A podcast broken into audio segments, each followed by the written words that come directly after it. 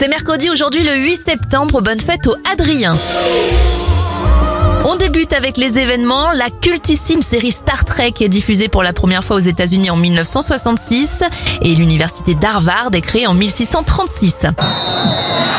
Les anniversaires, 74 ans pour le commentateur Jean-Michel Larquet, Jeff Panaclock en a 35. 42 ans pour Pink, 34 ans pour le rappeur Wiz Khalifa et ça fait 19 bougies sur le gâteau de Gaëtan Matarazzo. Alors comme ça, ça ne vous dit peut-être rien, c'est lui Dustin de la série euh, de Netflix Stranger Things. Bon milieu de semaine.